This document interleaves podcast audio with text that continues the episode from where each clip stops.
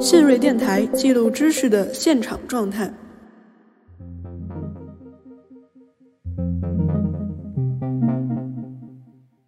Hello，大家好，欢迎收听信瑞电台的最新节目，我是周发发。本期节目我们将播送对于徐冰老师的一次专访。那我们是邀请到了特约主持人，复旦大学文史研究院的江一威博士，对徐冰老师进行了一次个人专访。当然，听起来呢也更像是一次对话。那么在对话中，徐冰老师介绍了他的天书、地书等等一系列作品背后的创作动机，同时也分享了他对一些更为抽象问题的思考，比如说，呃，艺术家的自我阐释和作品的解读开放性之间的张力，艺术家、艺术史和当代艺术之间的关系等等。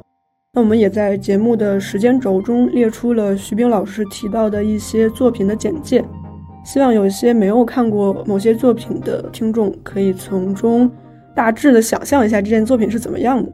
但是就如同徐冰老师在谈话中也提到的那样，就越是好的作品，越需要到现场去观看。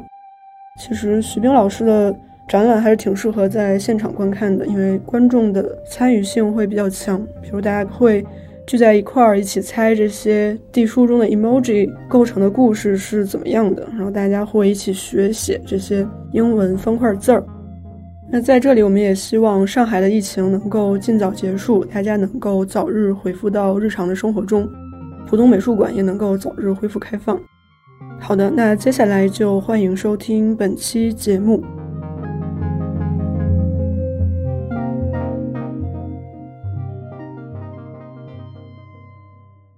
说徐老师很难猜的，尤其是徐老师东西特别难写，因为自己写的特别清楚啊，那就不用写，没有留任何的 逻辑漏洞，然后本人都把自己作品解释的特别完整，说做评论的、做艺术史的找切入点特别难，但另一方面，有的人就认为艺术家的这个作品啊，它是应该保持一个解读开放性的。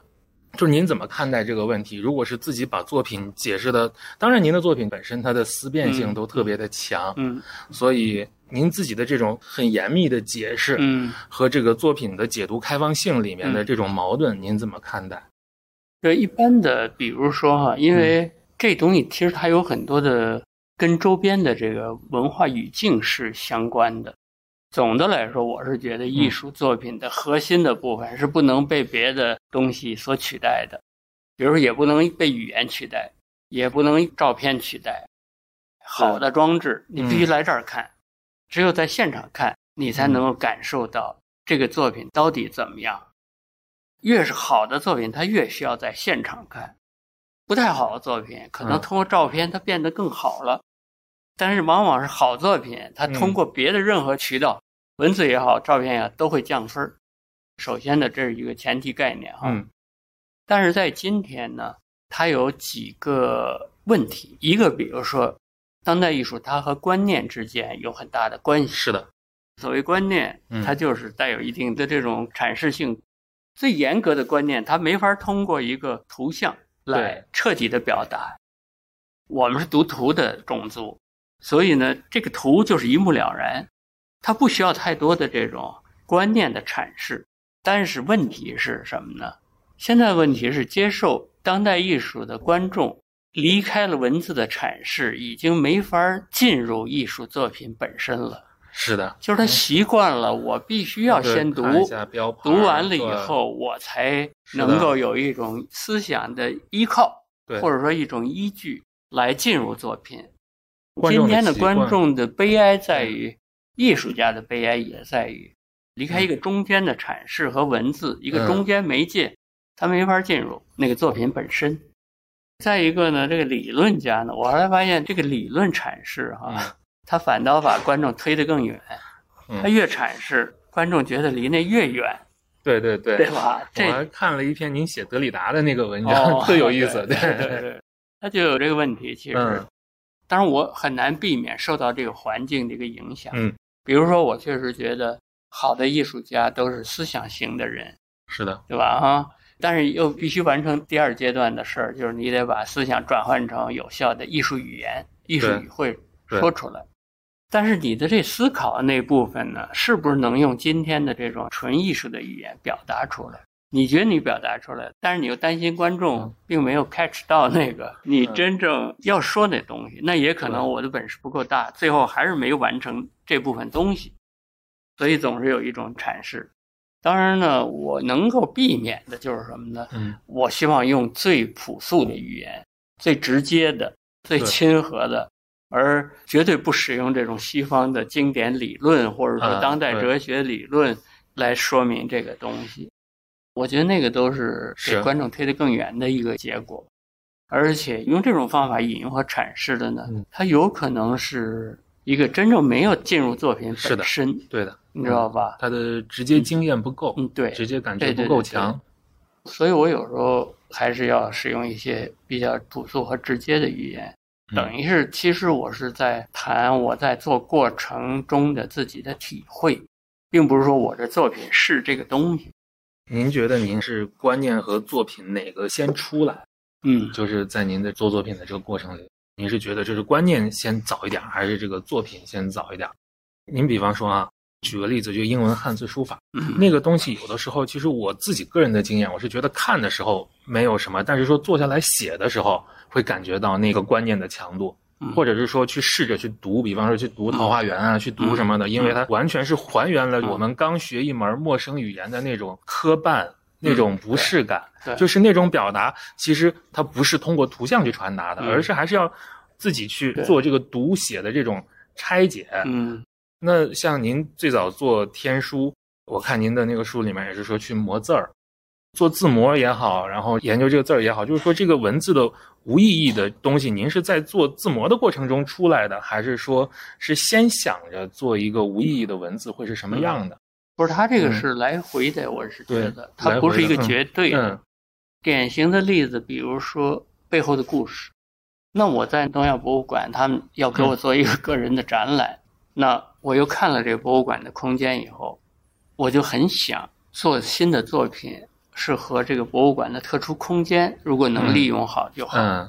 另外，和这个博物馆的德国那个二战的历史，那我特别有兴趣，因为这种历史在别地儿没有，所以我就在想，如果我的新作品能够跟这个本地的政治历史有关系，那就更好。它都是等于是你的一种特殊的一种材料，特殊的一种社会语境。但是那个时候呢，我并不知道做什么。那你说这个是观念 还是什么？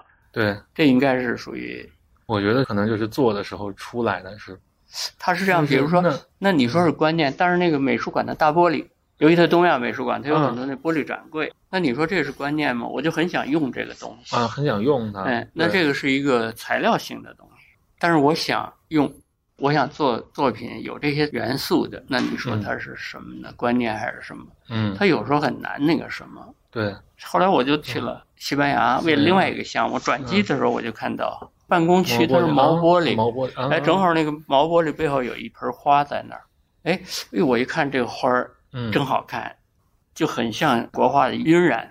那我这时候我就想到了这个美术馆丢失的那些画，因为走之前我跟他那馆长聊天，他就给我讲到这段历史。我就觉得这历史太有意思了。丢失是战争中丢失，战争中就被苏联红军给说是抢还是挪到还是怎么样，反正都弄到圣彼得堡的美术馆的地下室去了啊！哎，还在存着呢，两边还在谈呢。但是苏联人就是说不还，因为我们死了那么多人，那些人的生命都是对这事情很有意思，我觉得是的，很值得反思。真想我作品跟这有关，那一看到那个东西呢？一个是让我想到了大玻璃，再一个呢，让我想到了，哎，那有没有可能用这种手法来表现那些丢失的绘画？后来我真的用了那些大玻璃做了这么一个第一件背后的故事，但是我觉得很好。那时候虽然制作的效果不如现在浦东馆的这个，那个效果特别好，因为我们这十几年一直在试验它的表现，最后发现这里头的表现力极强，但是当时没这么丰富，但是我已经感觉到。这种表现手法的有意思。对，当时觉得最有意思就是说，通过这种手法可以把这些丢失的绘画，它原本属于这个地方，又在这个地方呈现了。就像这些绘画的灵魂一样，就像这些绘画的影子一样，幽灵是又在这儿出现，你看多有意思。对，但它又不是实体呈现的，不是，它全是个光。对对。因为我觉得背后的故事做到现在这个阶段，就是说可能很难想到最初是因为想到丢失的这个画了。这个项目它发展到现在，嗯，您可能自己已经有了一套非常成熟的，算是技艺。对，就是在这种特殊的题材上，包括这个英文方块书法，其实我们后来想，这个东西多难写呀。嗯，我们写汉字写到一个一体字，嗯，都是很难的。这个英文书法其实全是一体字。比方说，我觉得英文方块字书法，您越磨越磨越磨，它和这个概念越接近，但背后的故事其实和它最早的这个观念是有一点远了。我们现在好像可以用一个不同的东西去解读它了。嗯。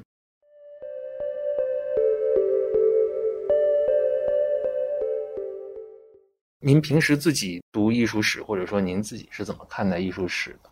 呃，艺术史其实后来就基本上没有读，嗯，就是以前大学的时候、研究生的时候读一些艺术史或者这什么，以前那都是很有限的。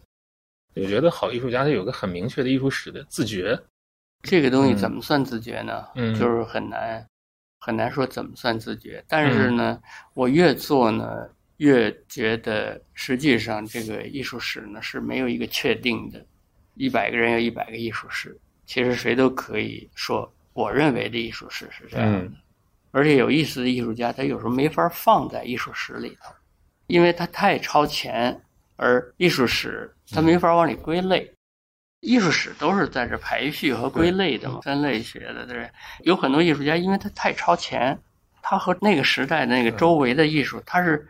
一个异类，他一下出来了，然后在很多年以后才认识到它的价值。可是艺术史家就不太容易，由于他一个个人的一个突然的出现，而把它整理出来的那个时代的艺术和时代的关系的一个体系给破坏掉。我觉得艺术史家有一点比较有意思，就比方说您刚才说这个有的艺术家的超前，咱就比方说杜尚。杜尚这个拳一做出来，其实肯定之前的艺术史都是失效了，就只能是拿它另起一头，然后开始写这个当代艺术史。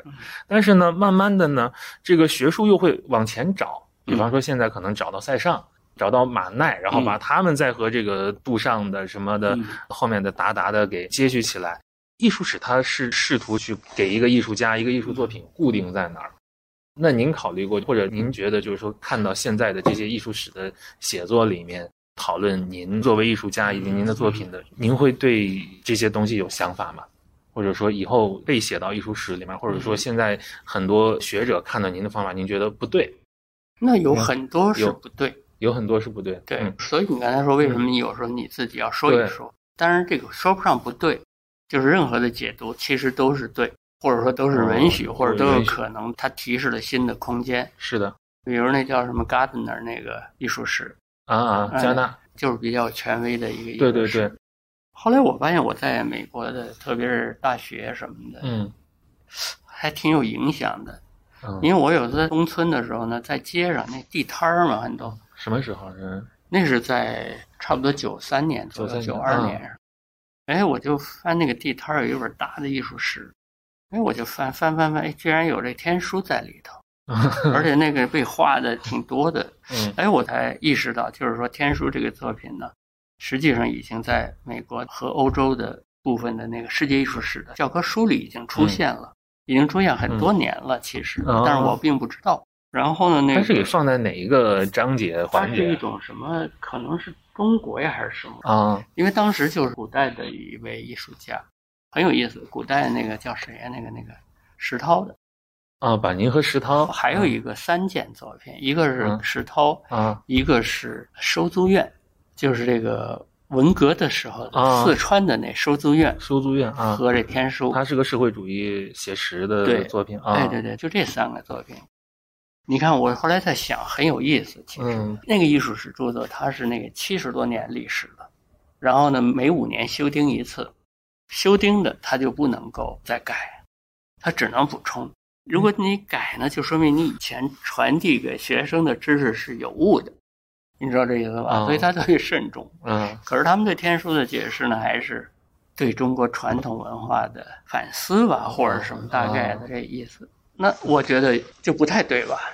老外可能看那个东西，他抓不着那个语境，因为他们看不出这个字儿是有意义或那者也倒不是，没意义。最主啊要是还是容易从政治、从对传统文化的反省这上来嗯那什么啊，比如说大字报的艺术啊，这那这那，嗯就是艺术史其实它是有很多误解的。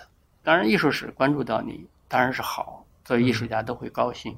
但事实上呢，你不能把那个东西太当回事儿。我觉得，因为艺术史呢，对艺术家来说其实是有制约性的，你知道吧？所以让很多艺术家的创作呢，特别容易以艺术史作为一个知识的一个参照来思考艺术。包括西方的艺术教育，都是以艺术史的写作为一个引导而展开的艺术教育。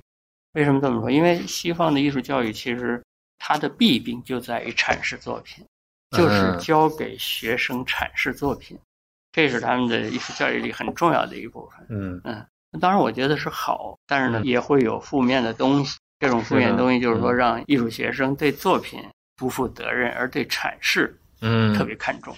这其实是个很重要的问题。这是一个很重要的问题，所以当代艺术它就成了这么一种现在的状态。对的，就是说作品好坏好像不重要了，对，阐释是重要的，它就成了这么一种讲究了。而且这种阐释呢，都是以艺术史的写作为嗯参照的。老师总是说，你呢一定要把你的个人的经历和嗯这个作品联系起来。为什么你做这个？为什么嗯选择这材料？再一个，另外一个要求就是说，你要和历史上的艺术史上的某些艺术家之间有什么样的呃关系？对，是吧？强调这两点，那我觉得其实是有问题的。再一个呢，他又强调创新，嗯，那艺术家就特别容易在这些艺术家使用过的材料、风格、流派上嗯想事儿，就是在这个艺术史的知识的范畴内来考虑艺术。对的我。觉得这就是一个大的问题。我有时候会想，就是比方说咱们中国的这个嗯传统，包括文化的这种传统，它其实它是图文无关的。嗯嗯，它一个提拔什么的，它其实它不一定和这个画面产生一个直接的关系，或者说那个关系是很嗯，就是比较远。呃，然后画论就相对来说是个边缘一点的东西嗯，大家还是更重视看画。但是说这个文本它的权利，就是像您说的，就是尤其是西方这之后，它就变得越来越强。说到历史，那个在那个浦东馆，我当时看到那个何处惹尘埃的时候，嗯我就特别震撼嗯，因为就是我感觉它就像一个纪念碑一样，嗯。但是它又是灰尘，它跟我们一般来说的那种东西还不一样，而且它还刺激我想了一个什么问题呢？就是中国就民国的时候，这个嗯。历史学界说二重证据法。传世文字就是二十四史这些东西，嗯。和现代考古学的这种出土文献相结合，我当时就突然在思考，这个九幺幺的这个灰尘，它是不是一个出土文献？因为它嗯。本身第一，它是个现场的实物，但是我们的这种历史学的考古里面，它在任何一个的考古现场里面，最多拿那个土壤测一测什么年代呀、嗯什么的嗯成分，但是不会把它当成一个有历史意义的东西。大家看的可能还是什么画像石啊，嗯各种各样的物件儿，这个东西他们认为是有历史信息的。嗯但是何处惹尘埃，我觉得就是又颠覆了这个东西。所以您怎么看这件嗯作品？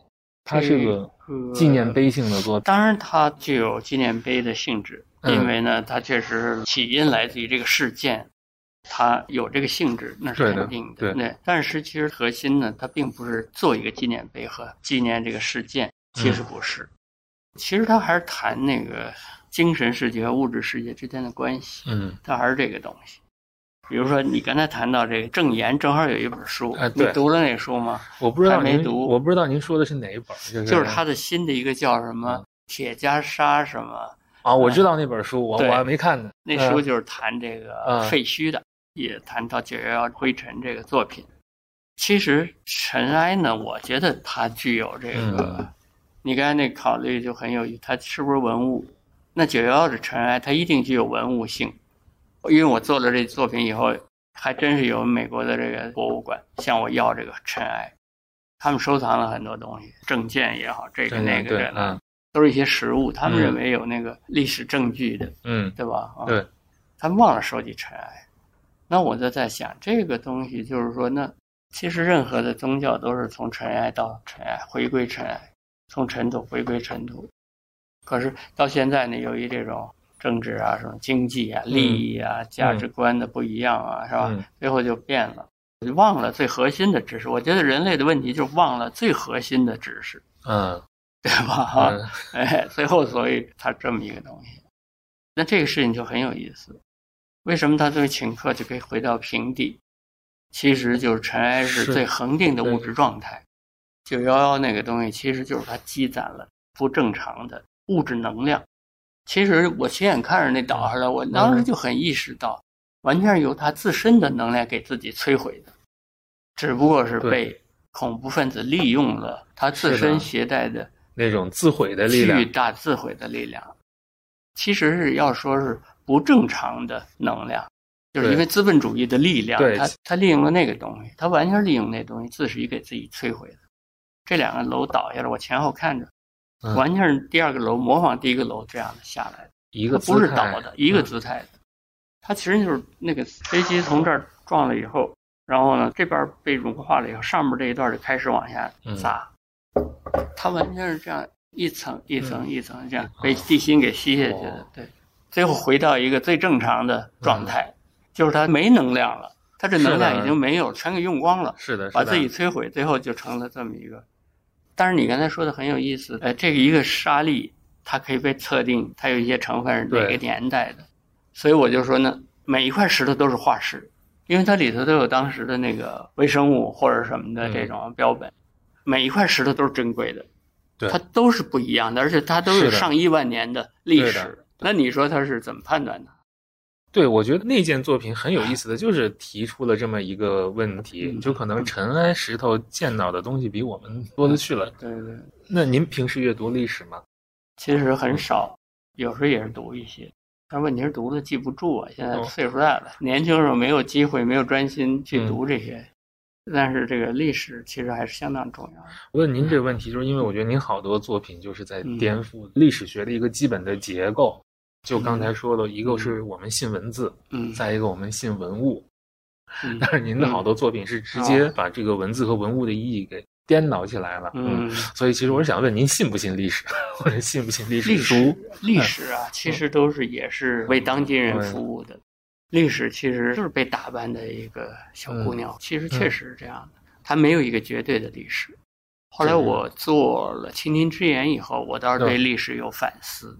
我其实一直在想，如果谁有能力把这个，比如说望京地区的所有的录像、监控录像全给存起来，现在没有这个能力去存留，嗯那就过一段它自动消失了，对，delete，除非你嗯最后出现了事件了，嗯，才把这一段留下来分析。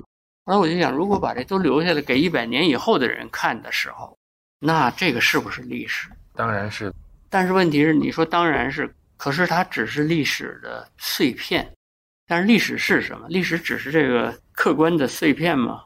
它当然可以连成一个整体的历史景观吧。对，我们在设想，就是说，比如说鲁迅时代，他有监控，我们把鲁迅的亭子间吧，那叫什么，全给记录下来了。几点几分，谁来过，嗯待了多长时间，全都有，跟今天一样的时候，嗯那我们对鲁迅的研究，嗯，我相信一定和现在很不一样。，对，肯定的。那你说今天的鲁迅的历史，它属于什么？那就截然不同。但是啊就说到鲁迅，就是我们前段时间还讨论过一个问题，就是说影视剧里面有很多鲁迅，就比方说咱们看那个许鞍华拍那个《黄金年代》，不知道您看没看过？看了看了，对，嗯里面那个鲁迅，我们一看就觉得，哎呦，像。然后呢，有的影视剧我们就觉得，哎，这演的不像鲁迅。那这个像和不像，我们又是从哪儿判断出来的呢？哎呀，如果既然我们没有办法看到谁都没有见过活的鲁迅的时候，所有的文学作品和描述也好，照片也好，嗯或者影视也好，嗯所有的资料都在塑造鲁迅到底是什么样的，嗯就跟孔子似的。嗯孔子到底是什么样子？只能通过各种各样的嗯那个东西来推理和判断、来分析。我们想象中的鲁迅，其实和真正那个鲁迅是不一样的那对的，因为很多东西都被符号化和神圣化了。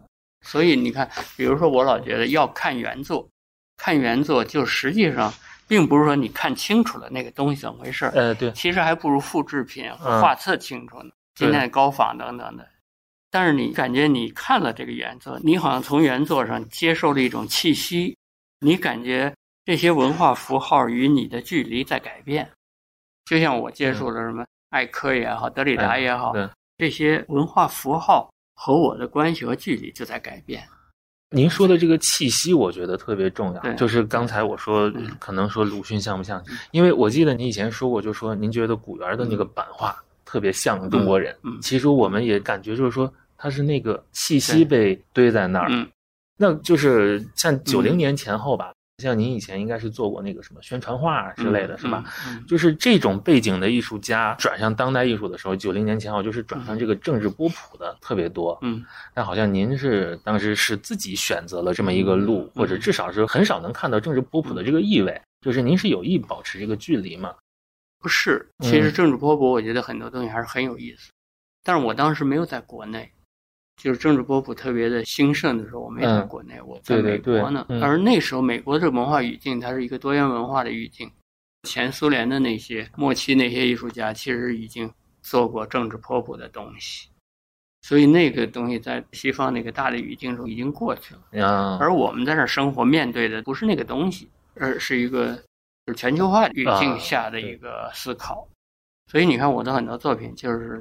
你的切身的生活在两个文化之间地带，所以在一个大的一个全球化的一个背景，其实无形中就是等于是要求你把你自己的文化中特有的有价值的东西给带到那个里面，对你的东西才有效，才有作用。嗯，对那地方有一定的调节。不同文化的艺术家都在那儿往里带东西，其实那么一个语境。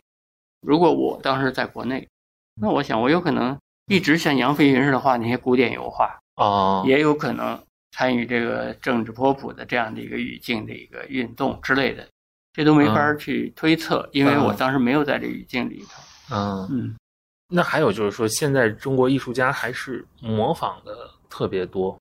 就是好像是一直在追随潮流啊！咱上次好像也聊到，就是去学黑人绘画、画画啊，去学这个什么性别议题啊这种东西。但是慢慢的，好像是离自己的这种语言越来越远了，就是离自己的这种实际的问题、切身的问题可能越来越远了。比方说上海很多这个媒体也好，或者是评论也好，大家是讨论一些很时髦的话题，嗯，说环保啊这个那个的，但是其实好像就和上海这个地方也没什么关系。或者和这个江南社会和这个中国历史其实没有什么切身的关系。您觉得这个是因为什么呢？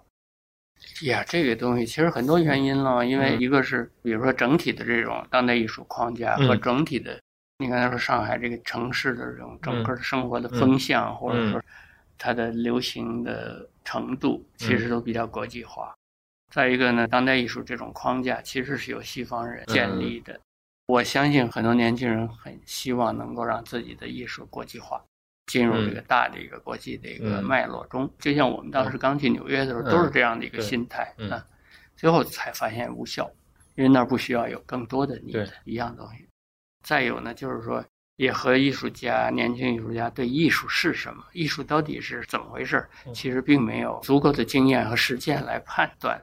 所以呢，就是把艺术的样式风格。比较看重，确实它就是一个样式、图像、图示化的东西，所以很容易进入那样的一个思考。嗯，可是艺术是什么？本质上还跟那个东西其实没有太大关系。那为什么还是会把这个欧美化当成一个国际化？其实我觉得您的作品有的很国际化，但是它其实不是欧美化的。这个您是从什么时候区别开的？其实天书以后，我就意识到这东西不由你自己左右。你想欧美化，但是你没有欧美化的这种文化养料，你也欧美化不了。你身上带着东西，你不喜欢你也扔不掉，是就这么回事儿。做天书的时候，我一心想着做当代艺术，可是我们不知道当代有什么样，我们也没有这种信息和这种那什么。那你身上有什么，在你作品中就表现出什么。这是不由人的意志左右的。那天书，我想着做当代艺术，但是其实它是彻头彻尾的中国艺术。从它的方法上，从它什么，从它什么，是吧？天书是在北京那会儿做的，就是出国前做的，是吧？对。那那个时候接触到的这种艺术的阅读啊，或者看的东西是哪些呢？嗯，很有限的，都是那个《走向未来》丛书啊，《走向未来》丛书啊啊，那谁的是知觉艺术。贡布里奇的那种东西，那些其实都是一些普遍的，当然有个别的什么禅学的著作。您是怎么发现那个安迪沃霍那个复制性？安迪沃霍就是因为是当时世界美术吧，嗯，那会儿世界美术还是挺好的，嗯，甭管是懂不懂，反正他把一些东西给翻译过来，然后呢，大家就很渴望去看呗，嗯，那里头就有一些讲安迪沃霍的，然后嗯，就在底下。有那么三张还是什么彩印的？呃，黑白的，黑白的啊，很小，就是那肯尼迪的在阿瑟林的三张图重复的印刷，重复的印刷。哎，我一看这个，我特有感觉，我感觉一下摸到了版，因为我是做版画的嘛。是的，是的。但是其实咱们的版画一直没有抓到什么是版画，版画的力量到底来自于哪儿？版画这种画种特殊性到底来自于哪儿？没有人跟我们讲过，其实我们也没体会到这。一看那个。我觉得这太有意思了，我才想到这种重复性、复数性真的是一种力量，一种语言，只有版画才有。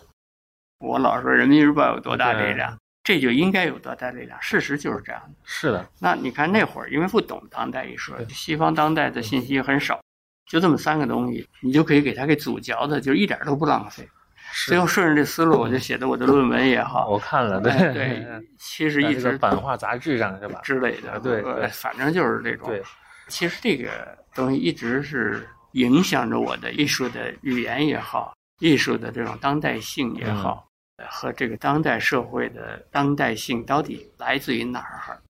包括我后来的地书也好，倾听之言也好，对，其实都跟这个有关，跟这个重复性有关，跟这复数性有关，对。就像那个倾听之眼，它一个是重复性，一个是规定性印痕，一个间接性表达。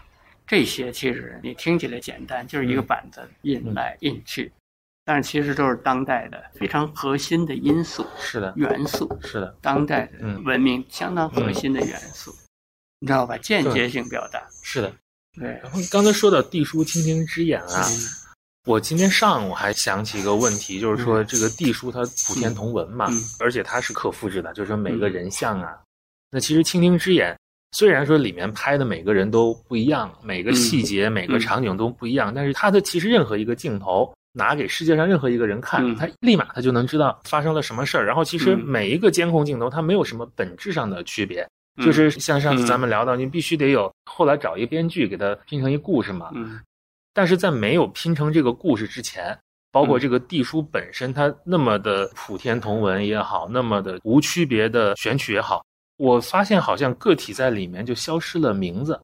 怎么讲？作者就对，就是一个人他在里面就没有了名字。你比方说。你要画一个历史画，或者画一个叙事的这种画，嗯，他这个人是有脸的啊，你是然后他这个故事是怎么表达的？但是我看了一下地书，比方说有个黑先生，但是得给起个名字是黑先生，他其实是换谁他都是那么一个脸，对，都是这么一个，就像我们上厕所那个黑先生和这个女的黑先生，对对对，你就必须承认他代表你，要不你就别上厕所，对对不对哈？对，那就是这样的。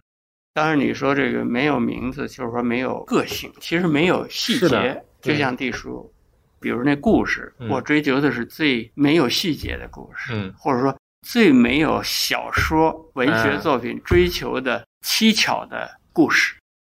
我追求的就是一个白领小黑正常的一个城市生活的人，一个最正常的生活。嗯。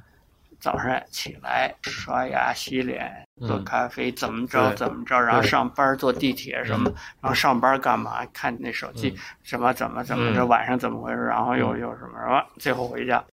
我说它是一本小说，可是呢，实质上它就是一本小说。你不能说它不是小说，虽然它的故事是最概念的、最符号化的，对，因为故事都是符号化的，嗯。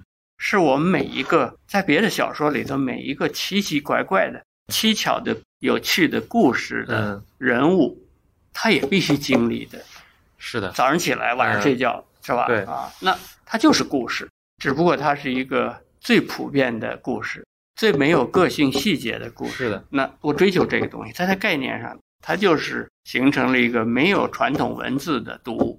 我上午就想到这么一个事儿，就是说，如果是拿地书啊写本历史书，我发现只能写一个时代的人的生活状态，嗯但是就没有办法去讲一个细部的，比方说一个政治历史的故事，或者一个，比方说没法去讲一个拿破仑的故事。嗯那比方说，如果是拿它去讲拿破仑，那可能每个小人儿他又得有脸了，然后他的被抽象的那一部分，他又必须得重新给具象化起来。嗯嗯，也不是具象化起来。那你说 emoji 这些表情符，它表达情感的程度比传统文字描述情感要充分还是不充分？其实要弱很多，也不一定，我觉得、啊也是吧？不一定。嗯、对呀、啊，那为什么那么多人喜欢使用 emoji 来表达情感？但是 emoji 表达情感，就我觉得它的力度应该是赶不上一封文字写的信啊，或者可是文字写的信里头有这个不如 emoji 表达的部分，嗯，它不一样。我就老说，你看有些人传统文字写了一段微信，他嗯。最后总想加一个表情符，为什么呢？嗯。表情符其实就是一个图像语言，隶书的都是图像语言，嗯图像语言它有含混性，嗯。这含混性我觉得是重要的，是传统语言里没有的，特别是西方的这种逻辑语言嗯没有东西，太精确了，所以大家不满足，所以才要加一个表情符，让接受的人呢感觉到我这几个传统语言告诉你这个事情也好，背后其实还有更丰富的或者更细腻的内容，让你体会一下。比如说，哎，他们约好了，最后他说我今天去不了了，临时，他就写了一个去不了了，嗯，不好意思什么的，他又觉得好像有点不对，那再加一个什么，嗯就是有点自嘲或者说什么嗯戏弄自己的一个表情符，哎，你就感觉舒服一点就，出来了，态度就出来了。对，其实呢，就是说一种语言，嗯它的表达的能力不在于语言本身。咱们嗯习惯了中文、英文什么这些嗯语言可以表达很深入的内容，是，但是它也有表达不了的那一部分。对，表达不了那一部分，我觉得这种视觉语言、嗯图像语言是它的长处，它的长处就在于它的模糊性，给那个读的人足够的空间，让他们往里补充内容。真的，这点很重要。事实上，它就是取代不了的。我们聊天聊得很晚了，谁都不好意思说我不聊了，太晚了，该嗯休息了。你要用传统文字说这么一句话，你就感觉有点太简单，你这人怎么情商那么低，或者怎么的对，那你发一个月亮的表情，对对方就明白了，是吧？太晚了，该休息了。你看，这就是这符号语言它的作用。你可别小看这东西，这东西被这个不断的使用以后，它就可以成为无限丰富的表达。对我不是说它不丰富的这个意思，嗯嗯而是我是说这个东西就是为什么一个人人都可以读懂的东西，它偏偏很难去表达一个主体，就我刚才说的这个没有名字的嗯这种问题。说实在，有名字就有个性，有个性其实是古典的。比如说油画为什么是古典的绘画？嗯它就是因为它就有个性。这个性怎么表达的呀？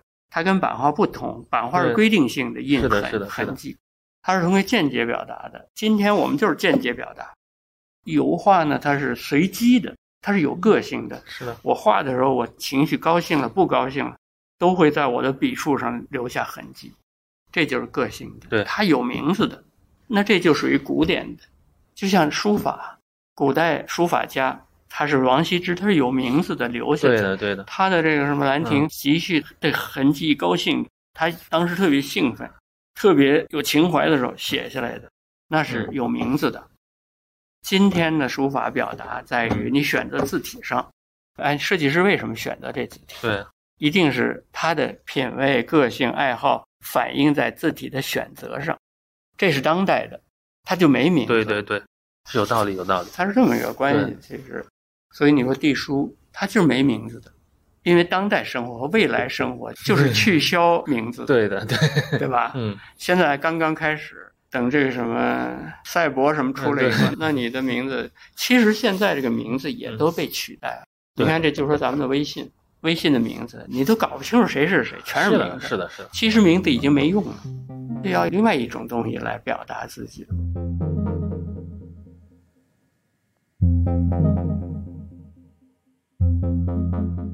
记录知识的现场状态。这里是新锐电台，一档由新锐周报编辑团队策划制作的学者谈话类播客节目。您可以在苹果、小宇宙和荔枝播客 APP 上搜索“新锐电台”，订阅我们的节目。也欢迎大家关注新锐周报公众号，获取最新的节目信息。